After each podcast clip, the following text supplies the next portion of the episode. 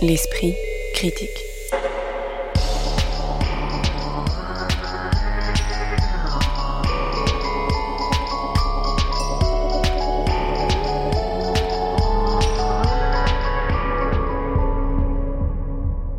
Mediapart. C'était la semaine des récompenses littéraires du Goncourt au Renaudot et pourtant il ne sera pas question de romans primés cette année dans ce numéro de l'Esprit critique, à la fois parce que la comédie des prix finit par lasser tant elle semble vieillie même quand elle n'est pas pipée, mais aussi parce qu'on avait envie de parler aujourd'hui de livres plus hybrides. Le premier, toute une moitié du monde, est autant un essai qu'un désir de fiction, une rêverie qu'une analyse, une promenade qu'une dissertation. Il est signé Alice Zeniter et publié chez Flammarion. Le second est un objet non identifié intitulé Débrouille-toi avec ton violeur, publié par les éditions de l'Olivier, signé Infernus Johannes, qui nous est présenté comme une signature collective qui regroupe aussi bien les auteurs que les traductrices, des textes hétérogènes qu'il contient, mais on verra qu'il y a peut-être d'autres personnes derrière. Le dernier semble de facture plus classique puisqu'il s'agit d'un roman d'espionnage de John le Carré, mais dont la particularité est d'être posthume et d'avoir été sinon terminé, du moins relu, publié sous l'égide de son fils lui-même romancier. Pour discuter de tout cela, Lise Wajman, professeure de littérature qui chronique l'actualité littéraire pour Mediapart, Pierre Benetti que vous pouvez lire chez notre partenaire En attendant Nado et Louisa Yousfi que vous pouvez notamment écouter sur le site hors série. Bonjour à tous les trois. Bonjour. Bonjour. Bonjour. Débrouille-toi avec ton violeur, sous-titré Nos grandes traductions, c'est signé Infernus Johannes aux éditions de l'Olivier. Infernus Johannes nous est présenté comme une signature collective, mais constitue un hétéronyme ou une nébuleuse tournant autour de l'écrivain Antoine Volodine. Concrètement, le livre est constitué de quatre parties hétérogènes, un avant-propos explicitant le projet de traduire les textes que l'on va ensuite lire, le premier texte, le plus long, Débrouille-toi avec ton violeur qui donne son titre au livre entier censé être une traduction d'une certaine Miyaki Ono et peut se lire comme une longue imprécation dénonçant dans tout acte de pénétration de la femme par l'homme un geste de viol immémorial. Le second s'intitule Sous les viandes et serait traduit par un collectif du Maganéen écrit par une Molly Hurricane et nous décrit un univers où des immenses méduses ont pris possession de la planète. Et le dernier s'intitule Slogan, il est signé Maria Soudaïeva qui est une écrivaine dont on a des traces réelles contrairement aux deux premiers auteurs. Il est traduit du russe par Antoine Volodine et est composé de trois parties composées chacune de 343 slogans. Si tout cela n'est pas limpide, ce n'est pas seulement de mon fait. Qu'est-ce que vous avez compris de ce livre, Lise Wajman Mais oui, je suis bien d'accord avec vous. C'est-à-dire que je pense que lire Volodine, ça implique euh, ou ça incite à devenir spécialiste de Volodine et que c'est très difficile de comprendre euh, euh, Volodine sans plonger dans son univers, un univers romanesque très étrange, très fort, peuplé de personnages avec ces noms qui claquent, euh, personnages qui errent dans des états incertains entre la vie et la mort, confrontés à la violence de pouvoirs dictatoriaux dans un monde en ruine, ravagé par les radiations, la guerre. Ce qu'on retrouve donc de livre en livre, c'est son 46e sur un projet euh, qui en compte 49 en tout, hein, nous a-t-il annoncé. Hein. plus que trois donc. plus que trois, donc, de ces livres qui compose une littérature volontairement cryptée pour égarer euh, ceux qui surveillent, hein, les ennemis, ceux qui sont au service de l'oppression. Donc comprendre suppose un travail de la part du lecteur, un travail en complicité qui lui permette donc de repérer, de se repérer entre les différents hétéronymes de Volodine, de s'orienter dans la construction de cette somme même parfois d'être sensible aux contraintes formelles qui guident l'écriture, des multiples de 7, des nombres impairs. Bon. Alors moi, je ne suis pas euh, parvenue à devenir la spécialiste de Volodine que sa lecture requiert, comme il y a des spécialistes de certains univers de fantasy, je pense qu'ils détesteraient la comparaison, euh, par exemple, qui peuvent vous faire la généalogie d'un personnage mineur. Je n'arrive pas à faire ce travail de parce que les univers obsessionnels euh, m'angoissent et les univers post-apocalyptiques me terrifient. Donc euh, et là, on est servi pour vous. Non, alors voilà, je ne suis, je, je, dois le dire, hein, j'ai regardé de très près le livre, mais on ne peut pas dire que je sois vraiment parvenue à le lire précis, enfin, page après page, de manière, enfin, comme une lectrice détendue aurait dû le faire. Pierre Benetti. Moi, je trouve qu'à l'inverse, c'est un livre qui, qui dit beaucoup d'un projet qui est pour moi un des plus pénétrants, enfin, euh, écrit en français euh, ces 30 dernières années, disons. Euh, alors, plus que Volodine, qui est simplement un des pseudos ou des hétéronymes, euh, pour dire précisément de ce projet, c'est c'est le projet de la bibliothèque post-exotique. Il a, il a appelé ça comme une sorte de mouvement littéraire. Évidemment que c'est un peu potache aussi, puisque Volodine avait signé un texte qui s'appelait Le post-exotisme en 10 leçons leçon, leçon 11, où il donnait un peu les règles de ce mouvement et euh, la construction de ce, ce Explicitez-nous ce mouvement, parce qu'on sait bien que bah, le mouvement, maintenant, il y a toujours une dimension ironique, hein, c'est comme le, dogme euh, du cinéma danois, mais là, du coup, c'est un mouvement sans règles, mais l'idée est de donner parole à un ensemble de voix, de, personnages euh, protagonistes d'un monde qui ressemble plus ou moins à notre 20e siècle, mais alors, si c'est possible, encore plus violent, enfermés dans une très souvent, il y a une mention d'un espace carcéral,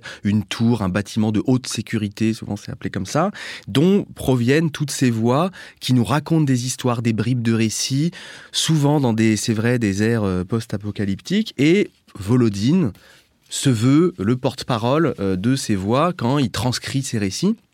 Et là, il se veut traducteur avec ces traductrices-là. Moi, je trouve que euh, par rapport à beaucoup de questions qu'on se pose souvent sur euh, bon bah qu'est-ce que serait une, littérature impliquée dans des euh, questions politiques et historiques, là on a une œuvre qui passe par la forme et la création d'un univers de fiction. Et je suis toujours très touché de, découvrir ce que ça donne. Alors celui-là, en tant que tel, c'est peut-être pas forcément, c'est vrai, le plus le plus euh, facile d'entrer pour quelqu'un qui n'a Ça, on peut dire que c'est pas facile d'entrer, je pense, euh, sans, hésiter. Et, ça, je le comprends totalement, mais en même temps, quand même, on a des, on a des pages qui nous sidèrent.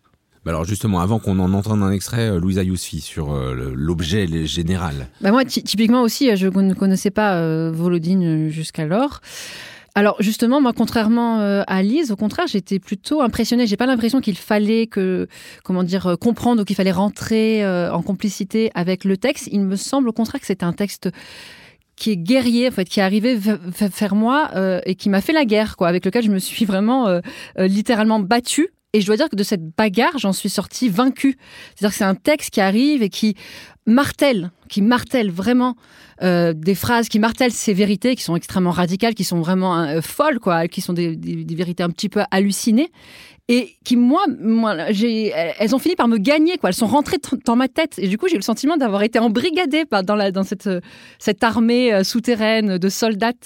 Et à la fin, je me suis dit, oh, ok, en fait, je, je suis, je suis tes vôtres, quoi. Je, je, veux bien, je veux bien, je veux bien en être. Et ça, c'est assez rare. Hein. C'est une expérience de lecture que, qui, qui m'arrive assez rarement.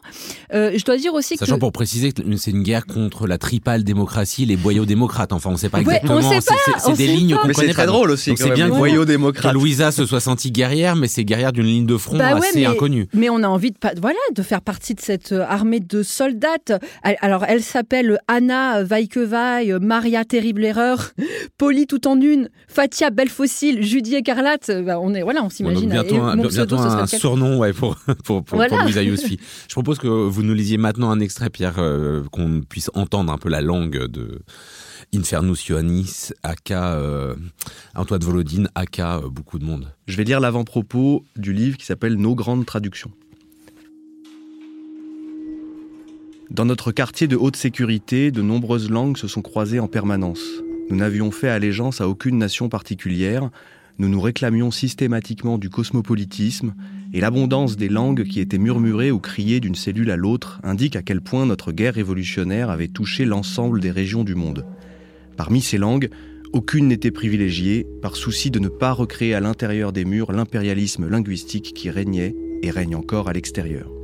Nous avions pris l'habitude de mélanger les vocabulaires et les syntaxes afin de brûler, au cœur de nos annonces, de nos proclamations, de nos poèmes, de nos romances ou de nos plaintes, ce qui aurait pu apparaître comme un drapeau.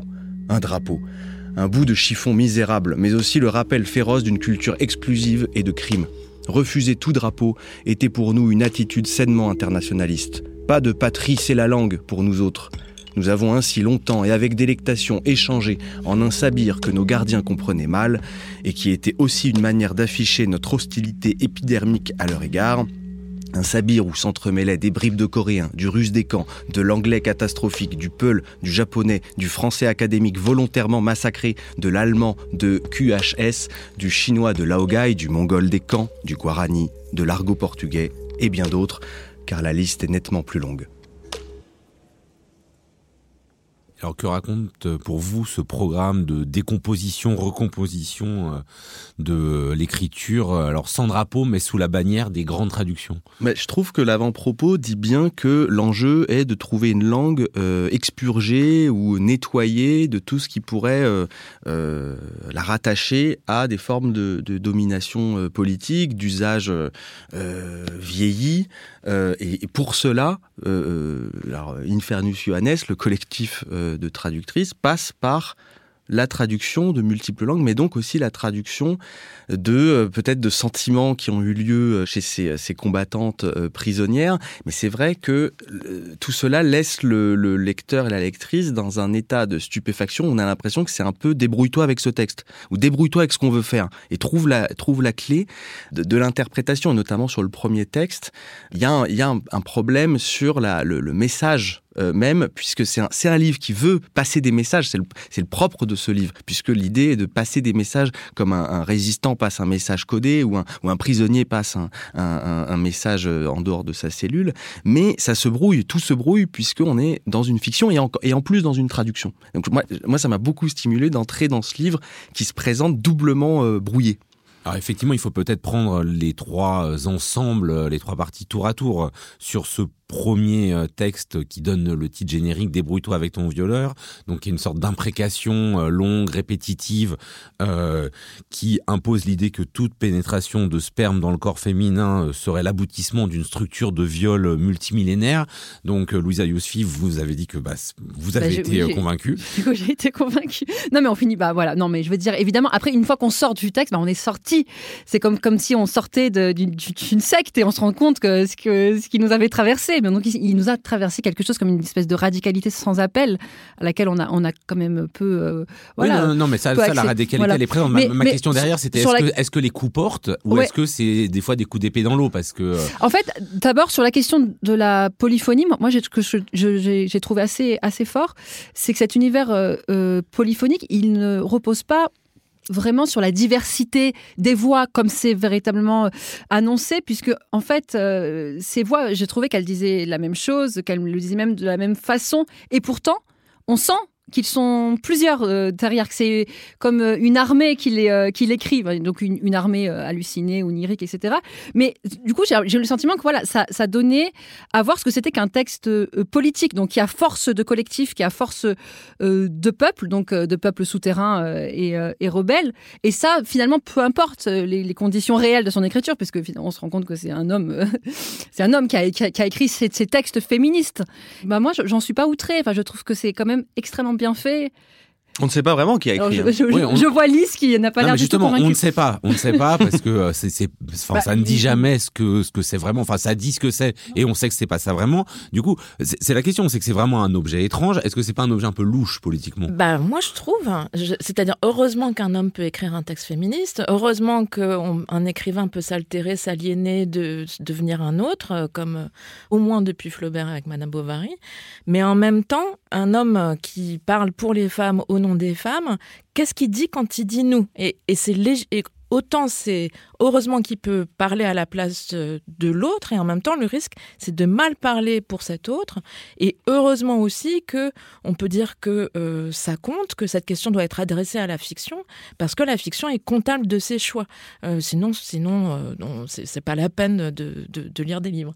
Et donc dans l'avant-propos par exemple dans l'entretien euh, Volodine parle quand même à la première personne du pluriel on l'a entendu. Est-ce que c'est un nous collectif ou est-ce que c'est un nous de majesté?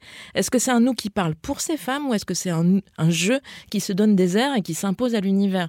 Moi, je trouve que la question de la domination que tu avais évoquée tout à l'heure, Pierre, elle, elle, est, elle est problématique dans l'écriture de ce premier texte, Débrouille-toi avec ton violeur, dont au fond, euh, qui revient de manière obsessionnelle sur cette image récurrente, l'acte sexuel et la pénétration d'un organe étranger dans le corps de la femme, pour dire quoi? Alors, d'une part, ça revient à dire que c'est une vision terriblement pauvre de la, de la sexualité. D'accord, c'est volontaire, mais ça finit par sonner pour moi comme une caricature de discours pseudo-féministe, et c'est pas exempt de ce que je pourrais qualifier de mansplaining. Moi, je vais vous dire ce que pensent vraiment les femmes. Les femmes qui prétendent aimer l'acte sexuel mentent. Hein, je, cite le texte. Elles ne savent pas qu'elles mentent et qu'elles ne font que répéter quelque chose qu'on les a forcées à croire. Mais qui nous parle, quoi? Enfin. Mais justement, qui nous parle, c'est toute la question, puisque c'est une œuvre qui a remis en cause, contrairement à beaucoup de livres que nous lisons dans l'esprit critique et que nous lisons par ailleurs, qui a remis en cause intégralement la notion d'auteur.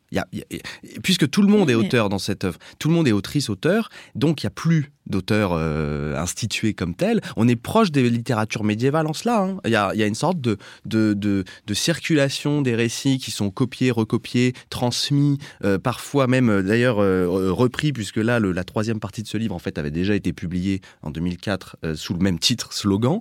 et donc moi, je suis pas totalement d'accord pour. je suis pas totalement d'accord pour penser qu'il y aurait un homme qui prendrait la parole des femmes à travers ce livre. Je pense que c'est un. Non, non, je pense pas non plus ça du tout. Ah oui. Ah oui, non, non c'est pas du tout ce que je suis en train de dire, d'autant que je pense que, en effet, ce slogan, enfin, c'est un texte qui a été mis ensuite en. Ouais, il faut peut-être pas, bah, parlons de ce texte parce que de toute façon, euh, il faut qu'on avance. C'est donc un texte qui s'est qui a été publié aux éditions de l'Olivier sous le même nom que donc la troisième partie de ce, de ce livre-là, slogan euh, de Maria Soudaïeva. Et euh, ça avait il y avait une représentation unique au théâtre de la Colline où 343 actrices disaient chacune trois fois euh, un slogan, ce qui donnait ben, la composition de, ce, de cette partie qui est trois fois 343 slogans.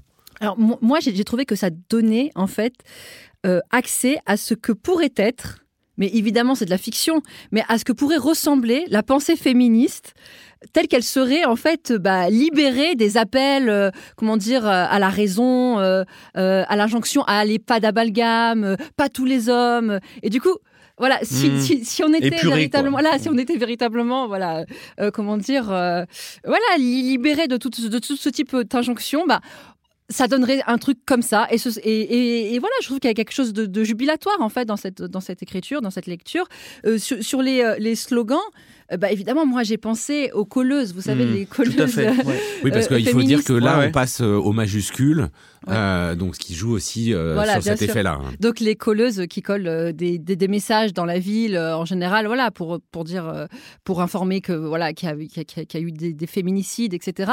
Et, et, là, je me suis dit, mais ça aurait de la gueule en fait. Hein, que ce type de slogan apparaisse dans les murs de nos villes. Des, alors, euh, avance, masqué, fracasse, chante, avance, tue ou alors rejoins celles qui trahissent. des, messages comme ça, on prend le, métro et on tombe sur ça. Ouvrière du feu, frappée. Ouvrière du cuivre et du sang, frappée. Soldat sans bras, frappée. Cantatrice nue, petite sœur, frappée. Ah bah ça brûle. Hein. C'est une démonstration de force, quoi. Sachant que, euh, donc en plus, euh, ces 343 slogans sont décomposés en un programme minimum, un programme maximum et des instructions aux combattantes. Bon, on attendra le euh, futur nom de scène de Louisa Yousfi dans le prochain Infernus Johannes. Débrouille-toi avec ton violeur, c'est paru aux éditions de l'Olivier. L'esprit critique. Mediapart. Je veux à la fois que la fiction m'arrache au monde et qu'elle m'éduque sur lui. Est-ce que les deux sont irréconciliables? C'est en gros le sujet de ce livre, écrit Alice Zeniter dans le chapitre préliminaire de son dernier livre intitulé Toute une moitié du monde et publié par les éditions Flammarion. Le titre est inspiré par le philosophe et écrivain Tristan Garcia qui expliquait dans un podcast avoir eu le sentiment que son éducation littéraire s'était faite à 90% au moins par des romans et des fictions écrites par des hommes, et donc je cite une littérature à laquelle il manque la moitié du monde. Livre poursuit le travail de réflexion et d'écriture qu'Alice Zeniter avait amorcé dans Je suis une fille sans histoire, qui repartait dans une perspective féministe de la question posée par la romancière de science-fiction états-unienne Ursula Le Guin, de savoir comment notre civilisation de chasseurs-cueilleurs avait produit avant tout des récits parlant de chasseurs et de héros masculins auxquels il arrive des aventures, et s'il était possible de faire vivre une fiction panier plutôt qu'une fiction lance, même si chasser le mammouth paraît plus spectaculaire que ramasser des érelles. Alors Alice Zeniter conclut le chapitre chapitre préliminaire de son livre par ces mots. Si on considère ce livre comme un essai, il ne se comportera pas tout à fait bien, il désobéira ici ou là, il manquera à des obligations de sérieux. Si on le considère comme une rêverie autour de la fiction, il pêchera au contraire par excès de sérieux de temps à autre. Alors disons que c'est un livre et puis c'est tout. Est-ce que la pirouette est réussie Autrement posé, est-ce que ce format hybride entre l'essai et la rêverie parvient à son but qui se situe euh, sans doute quelque part entre politique, littérature et théorie littéraire, euh, Louisa Yousfi? Ouais, alors c'est oui, euh, j'avais oublié qu'elle avait écrit ça. C'est un livre et puis c'est tout.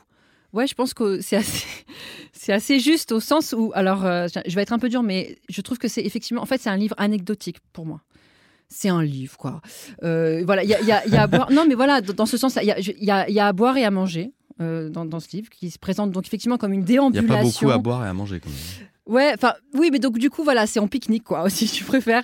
Mais voilà, c'est une, déambulation intellectuelle. Hein, donc, on déambule, donc euh, voilà, on, entend ce que ça signifie. Donc, autour de l'écriture, dans, la littérature, donc articulée aux grands enjeux sociétaux de notre époque. Donc, évidemment, la question des femmes en littérature, puis des minorités raciales, puis des classes populaires avec les transfuges, puis, elle puis des animaux aussi, bah, pourquoi pas. Les animaux, les plantes. Les animaux, les plantes, etc. Bon, là, en fait, on a un peu l'impression que bon, elle a un peu tout mis euh, à l'intérieur. C'est pour ça que je disais qu'il y, y, a à boire et à manger. Mais c'est surtout qu'il y a quelque chose de.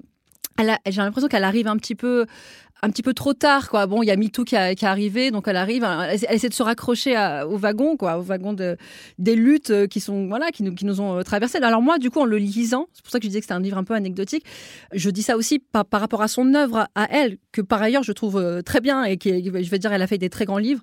Et là, en l'occurrence, ce truc-là, il est, voilà, il arrive, on ne sait pas trop pourquoi. voilà, en tout cas, j'ai pas été traversée par des émotions très fortes, ni par des interrogations vertigineuses, parce que les vues de l'autrice, donc qui sont présentées comme des vues politiques un peu, me semblent être assez consensuelles en fait. Hein. Elles sont faussement polémiques. La polémique a déjà eu lieu mille fois. Donc elle arrive, bon, bah voilà. Et, euh, et voilà, donc en fait, ce qui m'a un peu gêné, j'ai l'impression de lire un, truc, un livre qui est taillé pour, pour discutailler entre, entre écrivains de bonne foi. Euh, alors on va en discutailler entre critiques de mauvaise foi. C'est pas tellement. Alors elle n'emploie pas le terme déambulation, elle emploie le terme de promenade à la fin. Comment est-ce que vous avez arpenté ce livre, vous, euh, Lise Wajman je, je, suis sensible à ce que, à ce que dit Louisa, mais, mais, mais j'ai eu aussi des vrais plaisirs de lecture dans ce, dans ce traité, cet, cet, essai plutôt. Euh, d'abord parce que je trouve qu'elle a un vrai talent de vulgarisation sur des questions qui, pour partie, euh, intéressent euh, surtout les écrivains et les universitaires. Il faut dire quand même des questions qui sont parfois un peu difficiles, par exemple sur qu'est-ce que c'est un roman aujourd'hui, qu'est-ce que c'est un personnage dans une fiction, qu'est-ce que c'est un arc narratif? Et ça, bon, euh, en gros, c'est la deuxième partie du livre où elle, voilà, elle s'intéresse à vraiment la, la technique littéraire. Je sais pas forcément exactement d'où elle parle à ce moment-là, on y reviendra peut-être, mais c'est des objets pas simples et elle arrive à nous les, à nous les, à les tendre à des lecteurs non spécialistes. La première partie est vraiment sur une lecture plus, sur une lecture sur des enjeux féministes euh, et donc moi la conjonction en fait entre la, les questions, je dirais gender en, dans un premier temps et plus des questions de genre littéraire dans un deuxième temps, l'articulation se fait au nom du fait que elle se pose des questions sur, sur l'écriture de ses propres romans. Et par exemple, parfois, elle relit, elle revient sur ce qu'elle a fait elle-même avec un regard critique. Et ça, je trouve que c'est super intéressant. On la voit à la fois comme, comme lectrice, comme autrice, comme, euh, je dirais, essayiste. Et on, on réfléchit avec elle à ce qu'elle a fabriqué. Oui, c'est étonnant parce qu'à un endroit, elle dit qu'elle aime pas trop l'autofiction ni l'autobiographie, mmh. euh, que ça l'intéresse en tout cas moins que les romans et au fond, euh, bah, ça peut se lire comme une forme d'autobiographie. Oui, moi j'ai eu beaucoup d'intérêt et, peut-être que j'en attendais beaucoup aussi de ce livre. Euh, je pense qu'il devrait être mis dans les mains, mais avec beaucoup d'autres, euh, de beaucoup de lecteurs, hommes. Euh, parce qu'il faut peut-être rappeler une chose euh, banale pour euh, beaucoup, mais, mais qu'elle souligne très bien et avec une certaine force communicative, une sorte de, d'enthousiasme à, partager ses idées, c'est quand même que les parcours de lectrices ne sont pas totalement les parcours de lecteurs et qu'on se, ne se forme pas à lire et à écrire, évidemment. Oui, comme elle dit, j'ai été un homme toute ma vie. D'ailleurs, c'est une, une, phrase que j'ai soulignée parce que c'est, une des phrases les plus fortes du livre.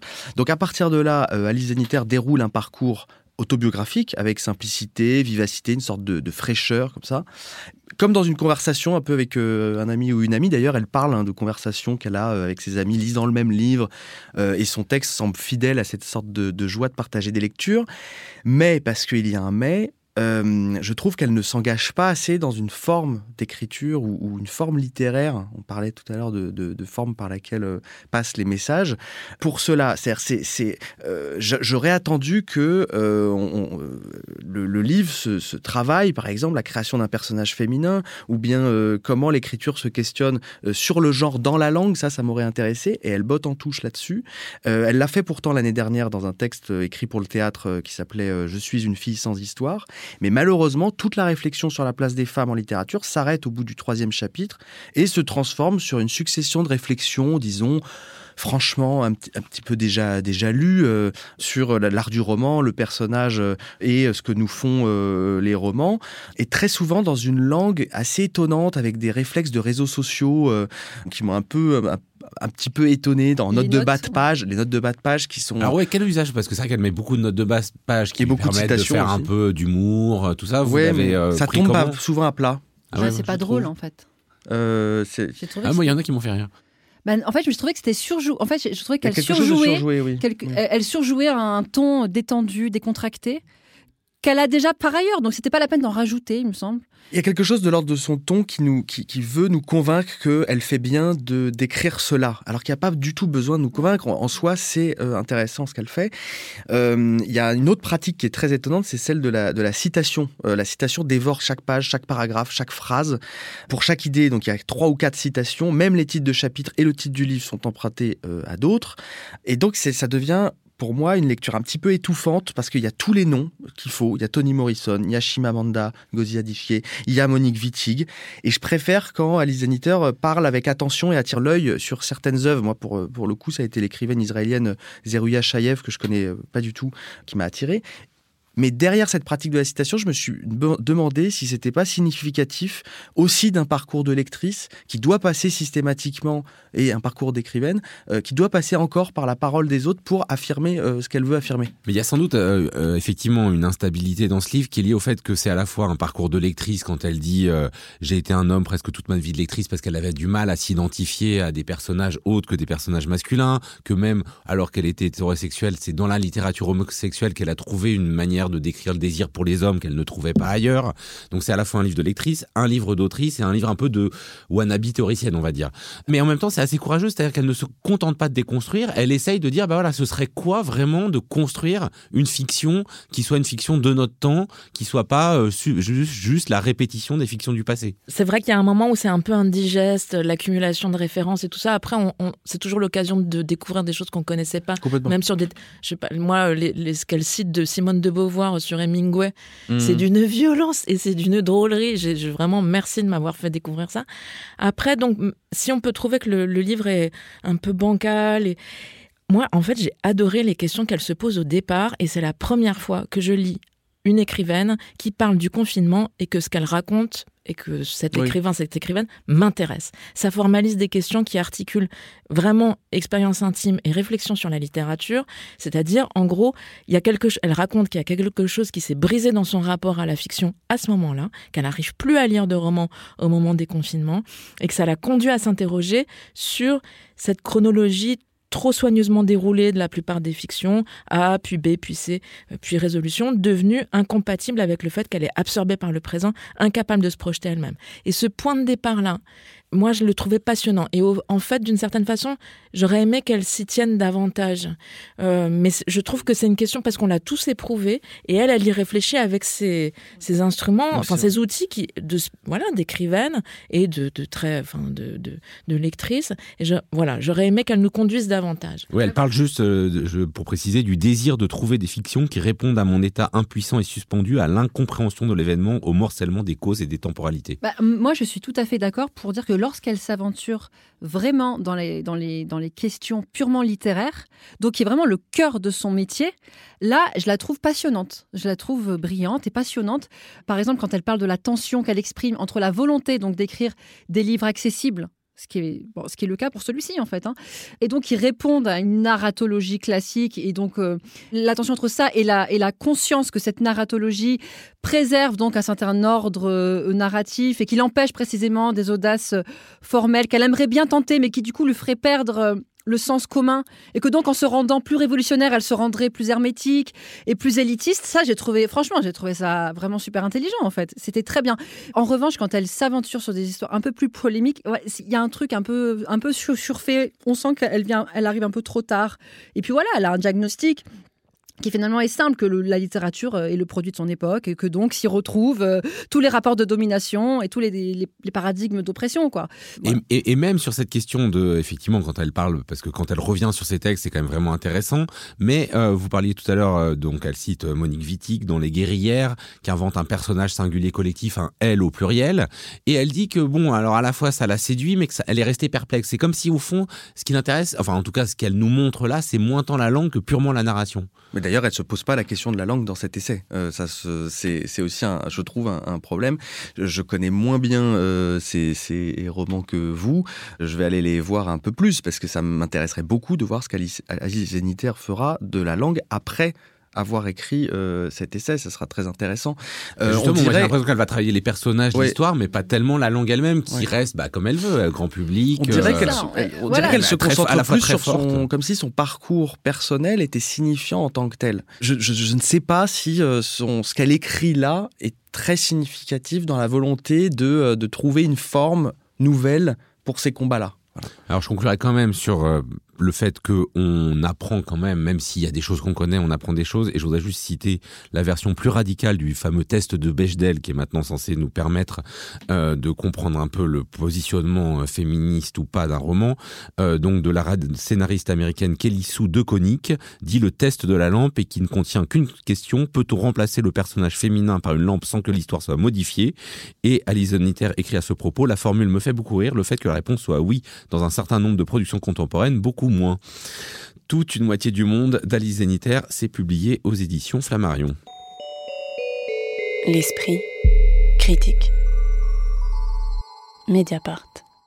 On termine cette émission avec un livre posthume, en l'occurrence celui de John Le Carré, décédé en 2020. Il s'intitule en français L'espion qui aimait les livres, un titre relativement éloigné de la version originale, en l'occurrence Silverview. L'ouvrage est publié au Seuil dans une traduction d'Isabelle Perrin, qui est la traductrice officielle et habituelle de l'œuvre du maître britannique du roman d'espionnage. Celui-ci est de facture relativement classique, alternant des chapitres suivant la vie de Julian, qui a volontairement quitté son job lucratif à la City pour devenir libraire dans une station balnéaire d'Angleterre, et reçoit la visite d'un étrange personnage prénommé Edward, qui vit dans la vaste demeure en bordure de la ville, se présente comme un ancien ami de son père et s'intéresse plus que de besoin à sa librairie et d'autres chapitres retraçant euh, l'enquête menée par un nommé Stewart Proctor, au gradé des services britanniques cherchant à identifier une taupe organisant la fuite d'informations confidentielles, deux intrigues qui vont se rejoindre sur fond de souvenirs de la guerre d'Irak ou de celle de Bosnie. Alors peut-être, avant qu'on aborde le livre lui-même, une question sur les conditions de sa parution, qui est explicitée euh, dans une postface par le fils de John Le Carré, lui-même romancier. Il raconte qu'alors que son père était atteint d'un cancer, même si ce n'est pas de cela dont il est mort, John Le Carré lui avait posé cette question, s'il venait à disparaître en laissant une histoire inachevée sur son bureau, accepterais-je de le terminer? Nick Cornwell, le fils, avait alors répondu oui, mais nous explique ici que le roman que nous venons de lire n'est pas du tout un roman inachevé, mais un roman non publié.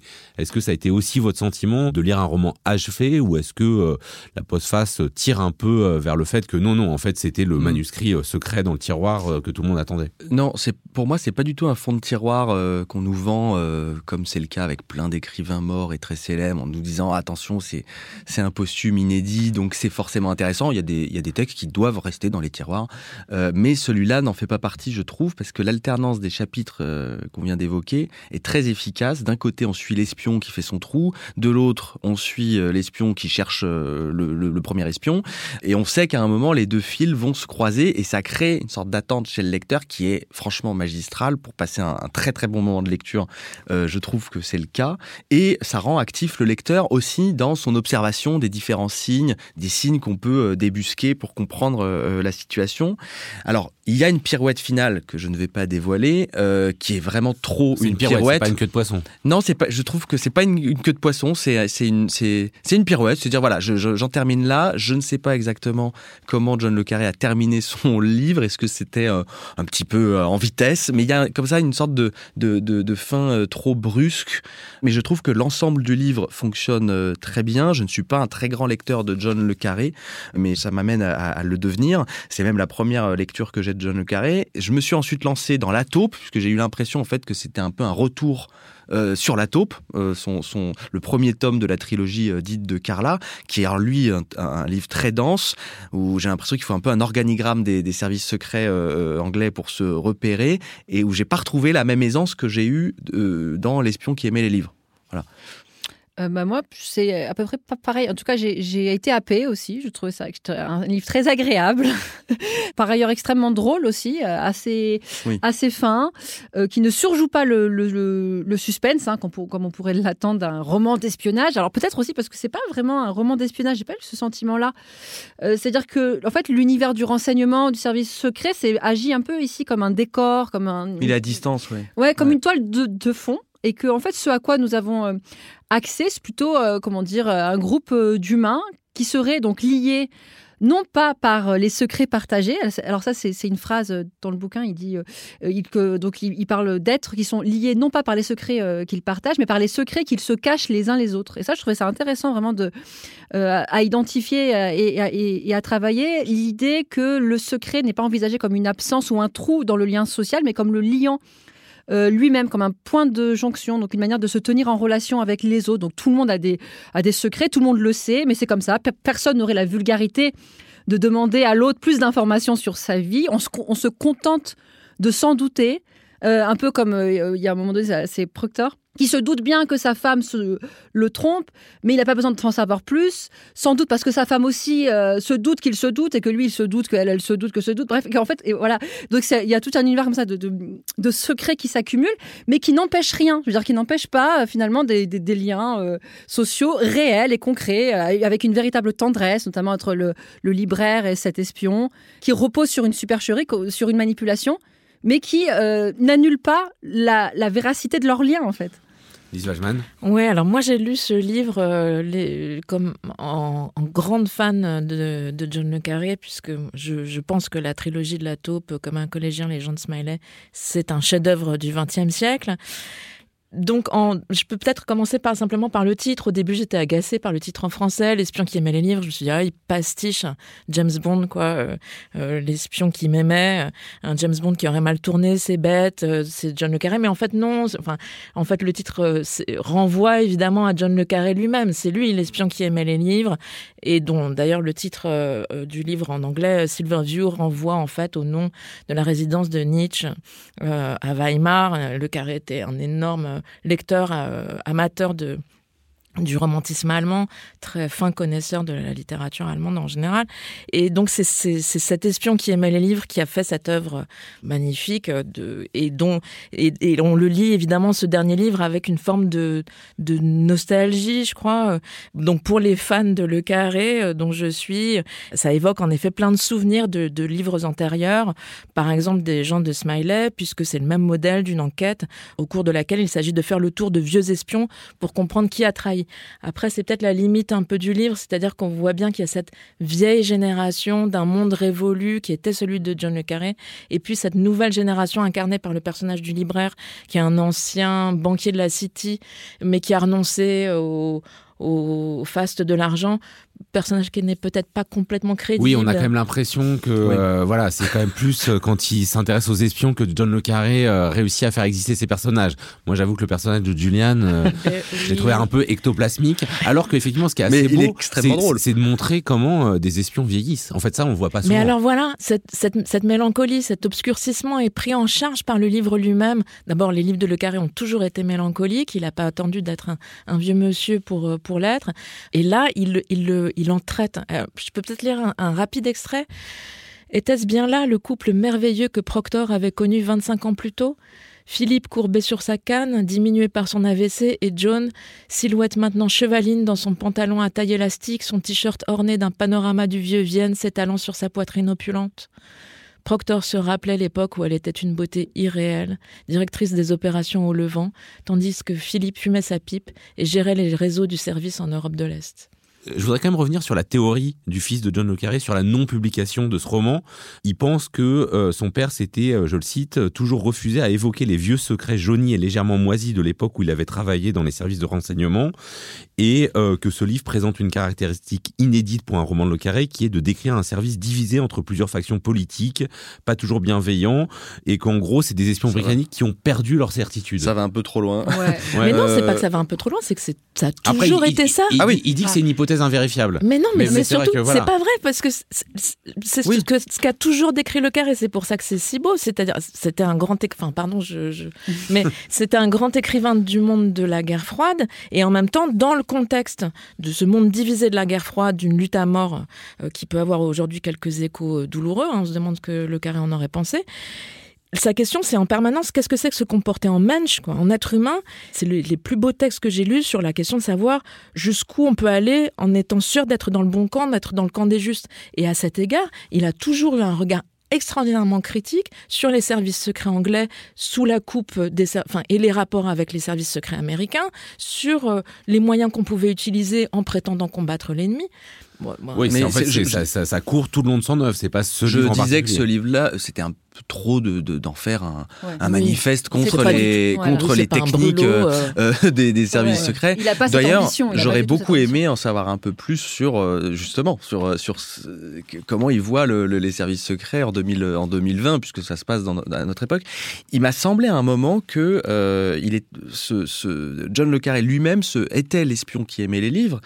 Mais d'une certaine manière, il était aussi ce jeune qui commence à se faire recruter euh, tranquillement euh, et que peut-être que sa mélancolie touchait aussi sa jeunesse. C'est assez touchant de voir, même si ce personnage n'est pas très abouti, euh, il y a quelque chose de, troublant sur l'attention qu'il porte à ce personnage de Julian qui ne comprend rien à ce qui lui arrive. Il se retrouve mêlé à des histoires qui le dépassent, avec franchement un sens du comique assez fort parce que le duo improbable entre le libraire naïf et l'espion lettré qui lui apprend que euh, Vivait, l'écrivain euh, allemand, euh, vivait euh, sur les terres où il a installé sa librairie. C'est quand même assez drôle, avec un hommage à la littérature constant, parce qu'il y a même un personnage qui dit euh, Eh bien, c'est un vrai roman à un moment, un autre qui porte le foulard du docteur Givago, donc c'est c'est permanent. Ouais, Donc, alors après, c'est quand même vraiment des clins d'œil. oui, c'est des clins d'œil, mais j'ai l'impression que, euh, pour le coup, John Le Carré clôture son œuvre d'une manière très cohérente et euh, la referme en, disant voilà, j'ai été lié,